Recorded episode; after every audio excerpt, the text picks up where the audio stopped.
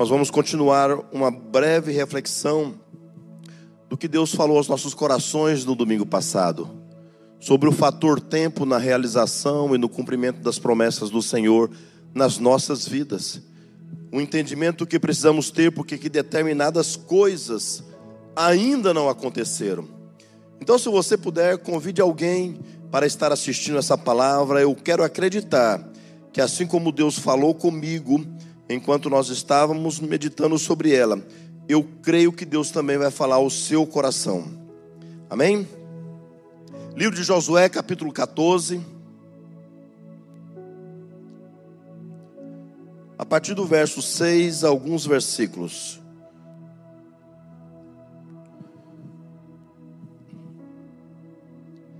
Diz assim a palavra do Senhor a partir do versículo 6 do capítulo 14 do livro de Josué. Então os filhos de Judá chegaram a Josué em Gilgal, e Caleb, filho de Jefoné, o Querizeu, lhe disse: Tu sabes a palavra que o Senhor falou a Moisés, homem de Deus, em Cades Barneia por causa de mim e de ti. Da idade de 40 anos era eu quando Moisés, servo do Senhor, me enviou de Cades Barneia a, a espiar a terra, e eu lhe trouxe resposta como sentia no meu coração. Mas meus irmãos que subiram comigo fizeram derreter o coração do povo, eu, porém, perseverei em seguir ao Senhor meu Deus. Então Moisés naquele dia jurou, dizendo: Certamente a terra que pisou o teu pé será tua e de teus filhos em herança perpetuamente, pois perseveraram em seguir o Senhor meu Deus. E agora eis que o Senhor me conservou em vida, como disse.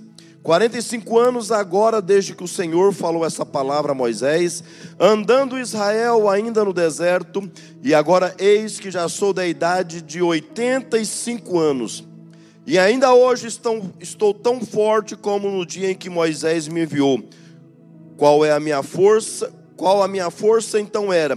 Tal é agora a minha força para a guerra, para sair e para entrar. Agora, pois, me dá este monte que o Senhor falou aquele dia, pois naquele dia tu ouviste os anaquins estão ali, e grandes são fortes as cidades ali, porém o Senhor será comigo. E Josué o abençoou e deu a Caleb, filho de Jefoné, Hebron em herança. Portanto, Hebron foi de Caleb, filho de Jefoné, o quenizeu, em herança até o dia de hoje, porquanto perseveraram em seguir ao Senhor Deus de Israel. E era dantes o nome de Hebron Kiriat Arba, porque Arba foi um grande homem entre os anaquins, e a terra repousou da guerra. Amém? Glória a Deus. Você já parou-se por um momento e começou a perguntar por que, que determinadas promessas de Deus ainda não se cumpriram? Domingo passado nós tivemos uma breve reflexão sobre tempos, sobre estações e sobre ciclos, como determinados ciclos da nossa vida precisam ser quebrados, como nas estações que Deus escolheu para as nossas vidas, nós precisamos aprender a amadurecer nesses lapsos temporais que Deus determina para nós, para que nós possamos ter a ideia de um tempo linear onde nós caminhamos de vitória em vitória, de glória em glória, até o dia que nós possamos alcançar as mansões celestiais. Essa reflexão que nós temos de questionamento, por muitas das vezes, tem permeado os nossos corações. Por que, que determinadas coisas não aconteceram para mim, mas aconteceram para o fulano? Por que, que determinadas bênçãos não aconteceram na minha vida, quando eu olho para mim e percebo que sou até mesmo mais que capacitado que o Beltrano? Para ele aconteceu. Para mim não aconteceu. Por que, que às vezes nós olhamos para uma pessoa quase que analfabeta, que chega nesse país e em pouco tempo começa a construir um império financeiro, que muitos com faculdades, com muitos com conhecimento intelectual, não conseguem viver, não conseguem produzir, não conseguem realizar nas suas vidas.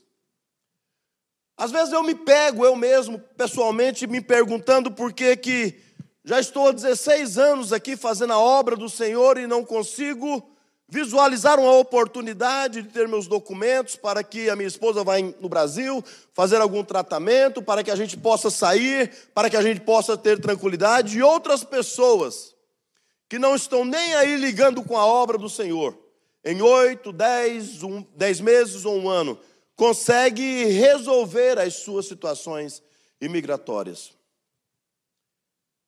Às vezes nós nos pegamos perguntando, né, Manquetley, por que, que eu não casei ainda? Por que, que, irmão Denilson, eu ainda não alcancei a tão sonhada estabilidade financeira?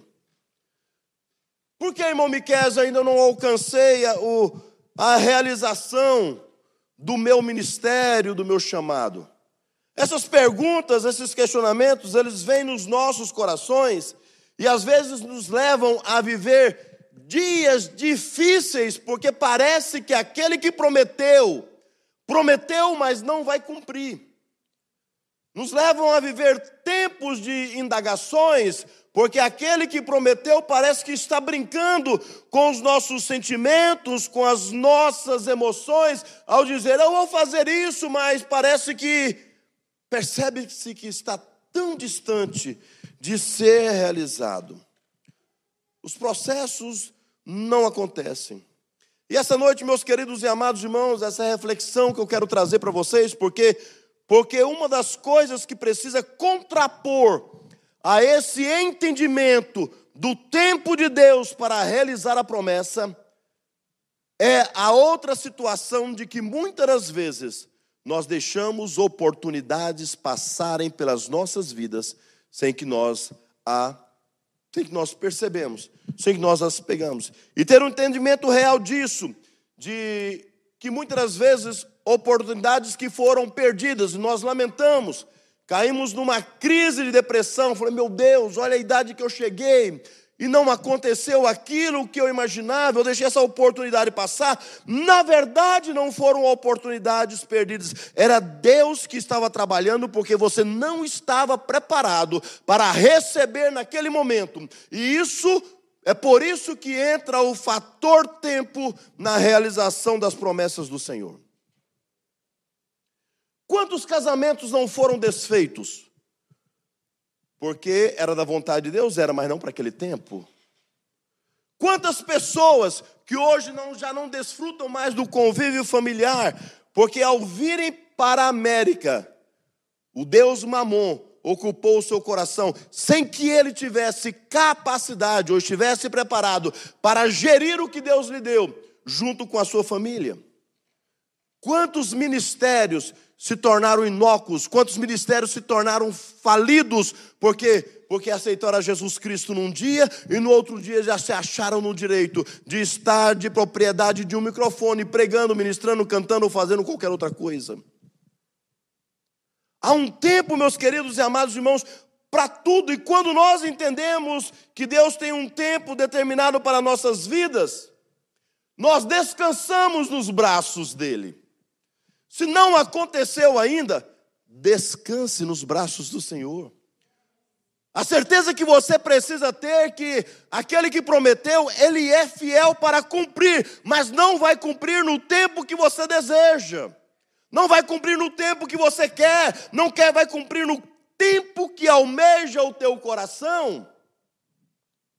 E fator tempo é, um, é muito relativo, porque se é relativo para nós, que para uns um mês pode durar uma eternidade, para outros passa rápido, imagina para Deus que diz assim: um dia para mim é como mil anos, mas mil anos também pode ser como um dia.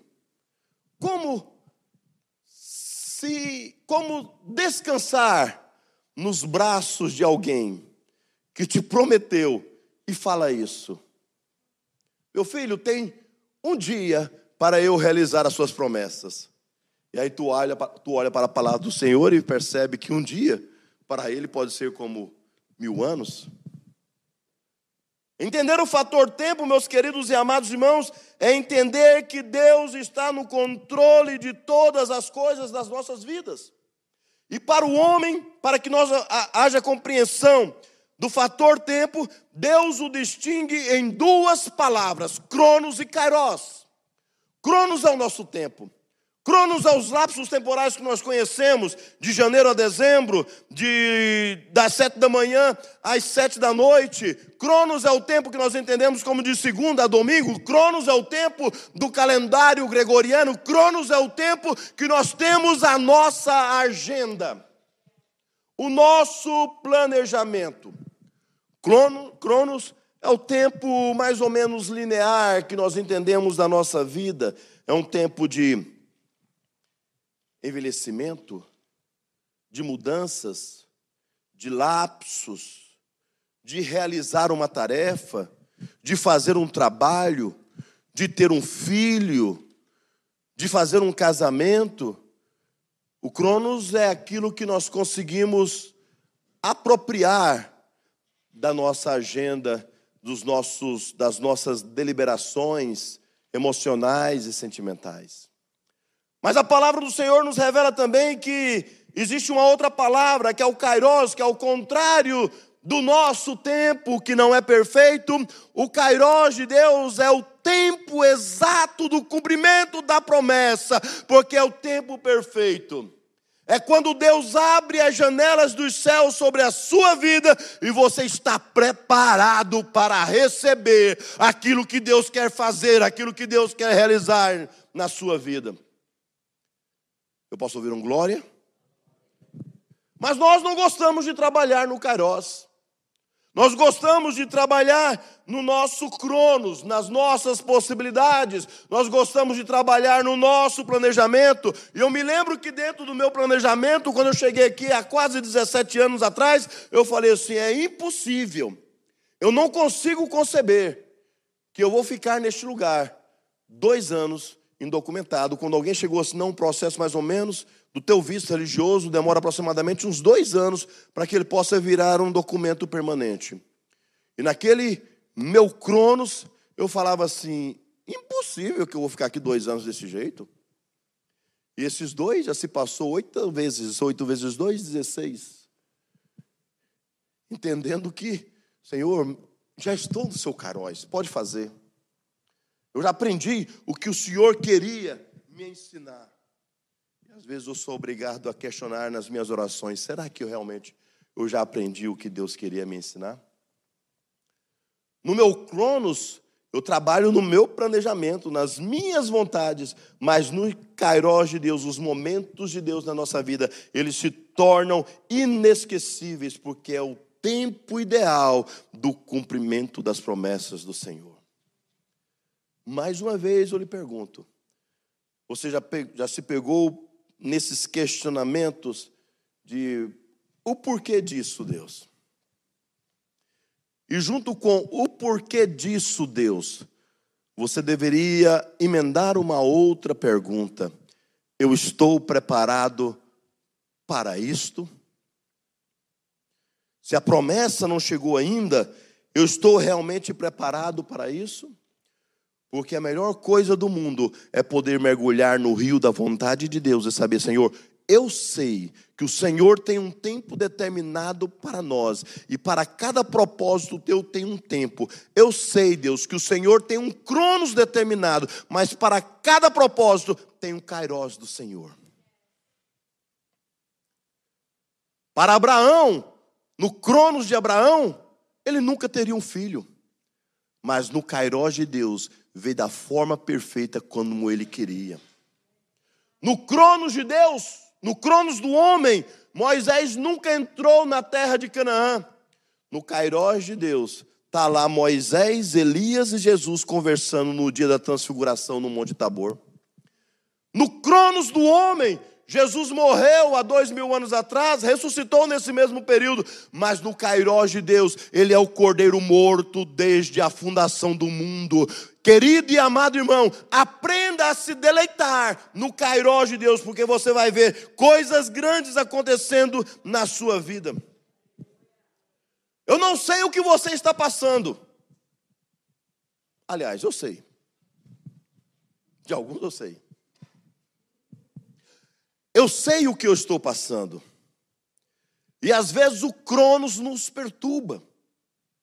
Às vezes o Cronos nos tira, nos tira a nossa paz. Nós olhamos os horizontes sendo levantado a cada manhã, a cada sol, e nós vemos o sol se pondo, e de repente nós vemos mais um dia se foi. E no meu Cronos não aconteceu.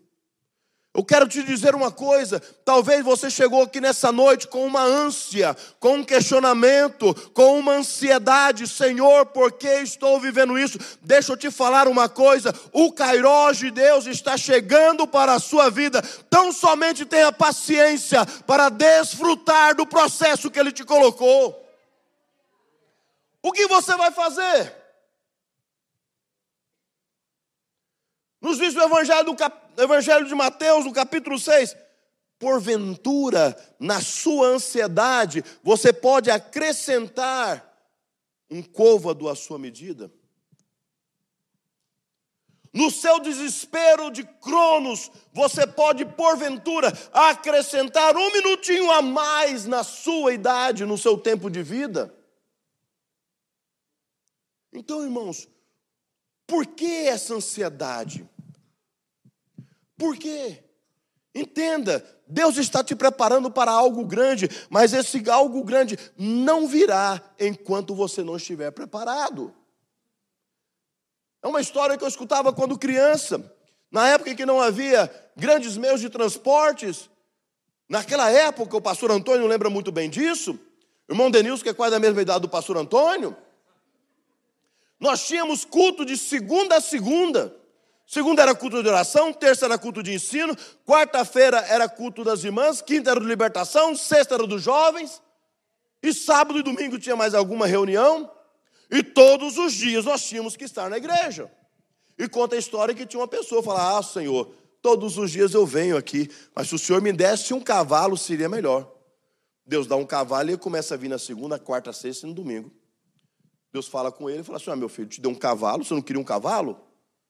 Te dei para facilitar a sua vida. É, não, é que agora terça e quinta o meu cavalo tem que descansar. Mas se o Senhor me desse um carro, seria diferente. Aí Deus dá um carro e ele começa a ir só no domingo. Deus questiona, peraí, meu filho, tu queria um carro, eu te dei. Ele falou, o senhor já viu o preço da gasolina, como é que está? Nós estamos realmente preparados para as bênçãos do Senhor? para o que Deus quer fazer. Tem pessoas que ainda não receberam documentos porque colocaram no seu coração a seguinte hipótese: o dia que Deus me der documento, eu não congrego mais igreja brasileira, eu vou para a americana. Tem pessoas que ainda não alcançaram a tão sonhada estabilidade financeira, porque diz que o dia que alcançar, eu vou viver a minha vida do jeito que eu quero viver. Deixa eu contar um segredinho para vocês aqui.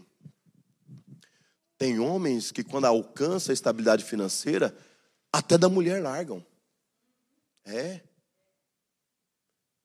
Aí, homens, porque vocês não ficaram ricos ainda? Será que esse pensamento passou no coração? Estamos preparados para viver o melhor de Deus? As coisas grandes que ele sonhou? A palavra que nós lemos hoje nos conta a história de um homem, de Caleb.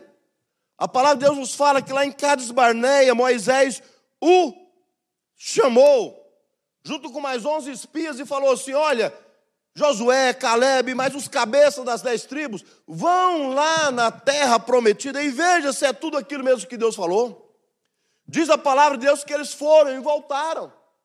E que os dez voltaram desanimados, voltaram com a síndrome do gafanhoto, dizendo que os gigantes eram tão grandes que eles se pareciam com gafanhotos. Mas diz a palavra de Deus que Caleb e Josué mantiveram o ânimo, mantiveram a motivação e disse: Vamos subir e nós vamos conquistar essa terra. Mas a incredulidade dos outros prevaleceu sobre o ânimo, prevaleceu sobre a fé, prevaleceu sobre a visão daqueles dois.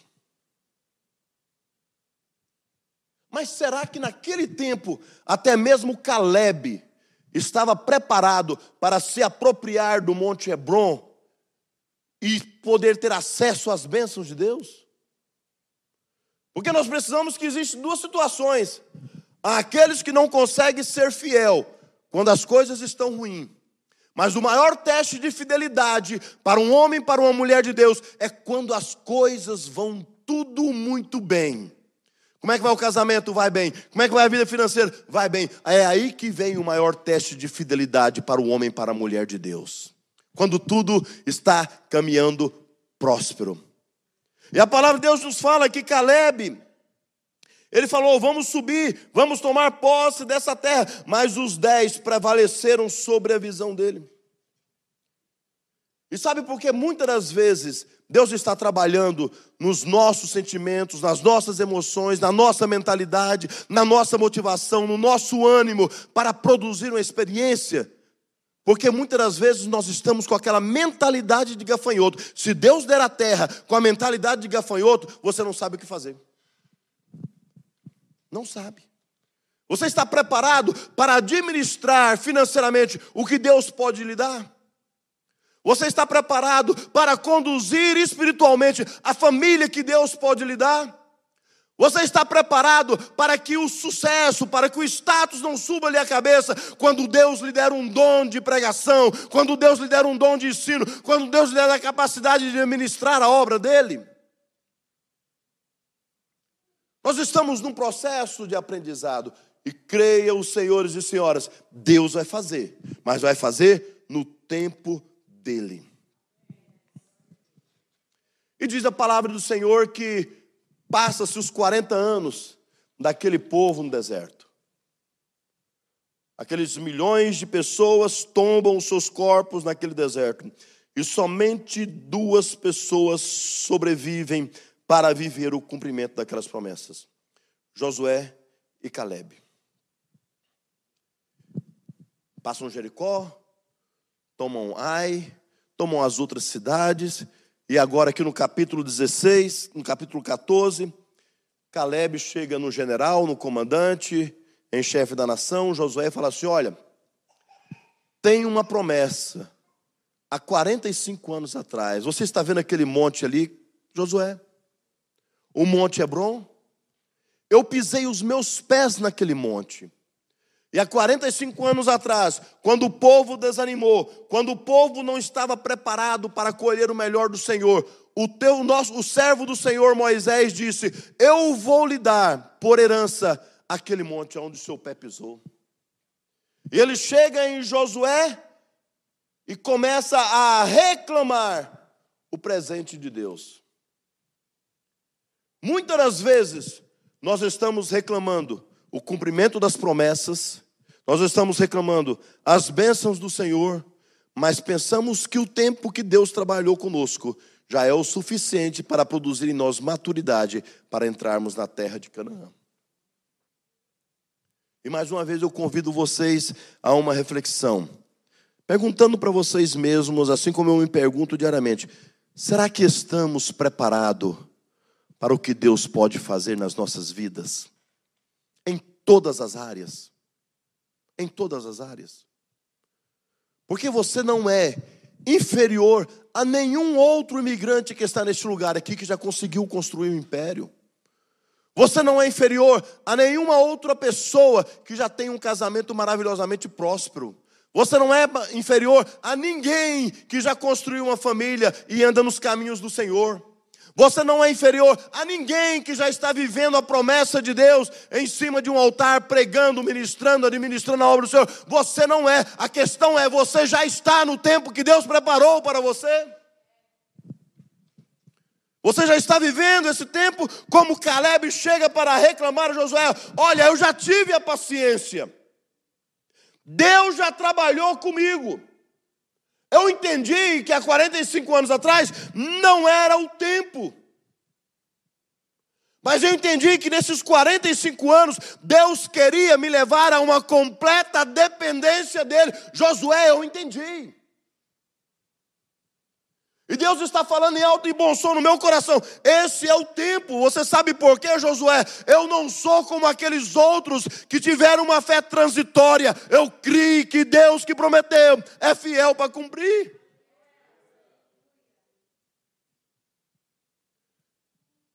A fé transitória é aquela que às vezes confronta o teu coração com breves sussurros, aliado a breves sussurros de Satanás no seu ouvido, dizendo: Não vai acontecer. Mas ele prometeu, mas não vai acontecer. Aí junta, agrega-se a isso, aos sussurros de Satanás, as nossas fragilidades espirituais. Por quê? Porque, querido e amado irmão, nós não somos tão espirituais como éramos antes. Na falta do exercício das nossas faculdades espirituais, nós fraquejamos. Não orávamos como orávamos antes, não lemos a Bíblia como lemos, líamos antes, não vamos à igreja como íamos antes. Não éramos tão fortes, não somos tão fortes como éramos antes. E no, e, no, e no má desempenho das nossas faculdades espirituais, agregado com o que o diabo tem falado não vai acontecer, nós vivemos esses altos e baixos da nossa fé, uma fé que oscila, uma fé que é transitória. Será que vai acontecer? Há quem pregue por aí dizendo assim: olha, Deus te põe no deserto. E eu concordo. O tempo do deserto, quem determina é você. Quanto mais rápido você aprende a lição, mais rápido você chega do outro lado cantando o hino da vitória. Caleb está dizendo: Eu já exerci a paciência, Josué. Eu estou pronto para assumir a promessa de Deus na minha vida. E como eu ministrei no domingo passado, a nossa geração é a geração do imediatismo, é a geração do fast food, é a geração que quer tudo muito rápido, é a geração que, que, que vai provocar talvez um dos maiores desvios de intelectualidade, de racionalidade, de conhecimento da técnica que esse mundo vai, que esse mundo vai conhecer. E deixa eu explicar o porquê que eu estou falando. Há poucos dias atrás eu conversava sobre isso. Um curso de medicina dura 13 anos. Um curso de engenharia, 8, 9 anos. Um curso de advocacia, 8, 9 anos. Qual dos nossos jovens quer entrar numa medicina hoje para fazer 13 anos, sabendo que se vai para um TikTok, se vai para uma mídia social, eles conseguem ganhar o que um médico ganha simplesmente com um vídeo? Daqui a pouco nós não seremos mais médicos, não teremos mais advogados, não teremos mais engenheiros, porque vamos ter um monte de influencers de mídias sociais que nos primeiros nas primeiras adversidades da vida Deus queira que não, mas ceifarão as suas próprias vidas, porque não se prepararam no Kairos se prepararam no cronos, na rapidez, no imediatismo. É um funcionário que não sabe esperar uma promoção. É uns namorados que não sabem esperar o casamento. Pessoas que aceitaram a Jesus Cristo e não sabem esperar o cumprimento do chamado, do ministério. São patrões que não sabem esperar a melhora de um funcionário. Nós estamos vivendo em um mundo cada vez mais rápido, mais agitado, de, re, de respostas rápidas. Como é que está o Kairos de Deus na sua vida? Porque quando nós entendemos isso, eu olho para a palavra de Caleb aqui, dizendo assim: olha, o Senhor me conservou em vida. Aí eu sou obrigado a me debruçar diante daquele adágio que falam por aí, que quem tem promessas não morre. Mas entenda as promessas que Deus tem para a sua vida. Talvez as promessas que Ele tem para você é na outra vida, é na eternidade. E eu vejo Caleb dizendo: Olha, quem tem promessas não morre ele me conservou em vida, porque o servo dele, Moisés, disse que aonde eu pisei a planta do meu pé, ele disse que aquilo seria me dado por possessão, o Monte Hebron. Quais são as promessas que Deus tem para a sua vida? Você, é, você ainda as mantém viva no seu coração? Ou você já desistiu delas? Ou você já abriu mão? Ou você quer abrir mão? Do seu chamado, do seu relacionamento, da sua vida profissional, pensando que ah, não vai acontecer. E, e Caleb, filho de Jefoné, diz: Olha, o Senhor me conservou em vida, e não foi no mar de rosas. O Senhor me conservou em vida, e não foi no oásis.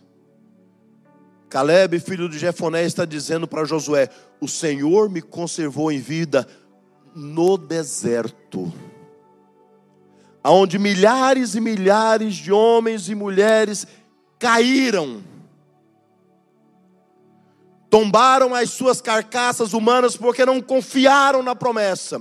O Senhor me conservou em vida no meio do deserto, no meio deles Querido e amado irmão, aprenda uma coisa: se você tem promessa, confie, Deus vai te manter em vida até que o dia da realização da promessa se cumpra, mas não desista dela. Não abra mão dos sonhos de Deus para a sua vida. E nem que você chegue igual Caleb dizendo: O Senhor me conservou em vida no deserto e hoje eu já sou de 85 anos. Talvez você já vai estar lá com uma bengala. Talvez já mal conseguindo andar direito. Mas a promessa do Senhor, ela não envelhece. Para aquele que sabe esperar, olha só o que ele diz: O Senhor me conservou em vida, no meio do deserto onde os outros caíram eu já sou da idade de 85 anos. Só que tem uma coisa, Josué. A minha força é a mesma que era há 45 anos atrás. Para ir, para guerrear, para entrar e para sair. Você pode se colocar de pé nessa noite? Porque é isso que Deus quer que você entenda nessa palavra de reflexão. Você não pode abrir mão da promessa do Senhor, porque o tempo está passando. Entenda uma coisa: esse Cronos só interessa para nós por causa da nossa agenda, por causa dos nossos relacionamentos, por causa do nosso planejamento, mas não interessa para Deus. O que interessa para Deus é o Kairos dele, é o tempo dele, e o tempo dele é perfeito. O tempo dele é perfeito.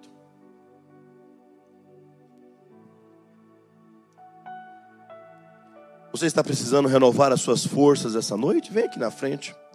Eu quero orar por você. Talvez você chegou aqui hoje, talvez por um fio de esperança, já querendo desistir, se achando velho para entender: olha, estou morrendo e não estou vendo acontecer.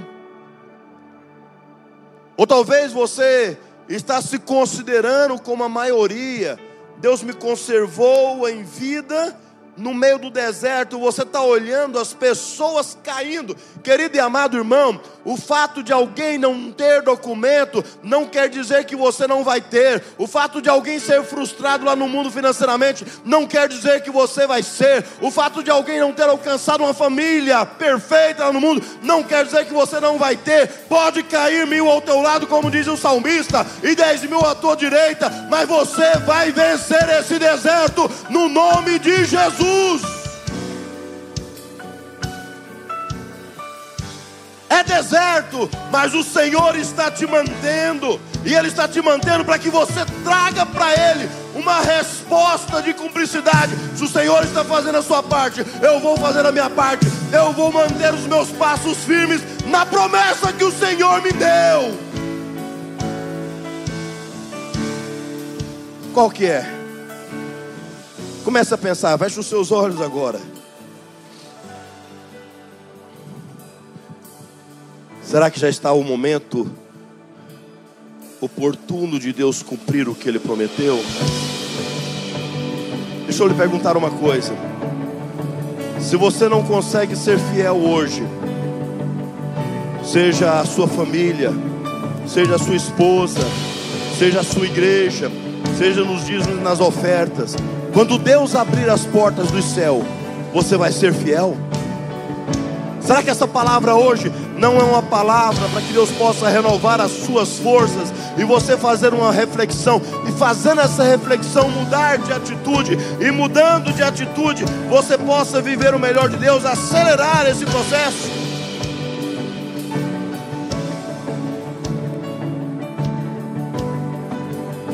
Olha aqui para mim. Uma vez eu escutei uma definição de sucesso, talvez para mim é a mais perfeita que existe. Sucesso é quando a porta da oportunidade se abre, mas você está preparado para passar por ela. Você está maduro para se apropriar dela. Você está preparado para tomar posse daquilo de Deus. Não seja aqueles que comam, que comem frutos verdes, como nós falamos no domingo passado.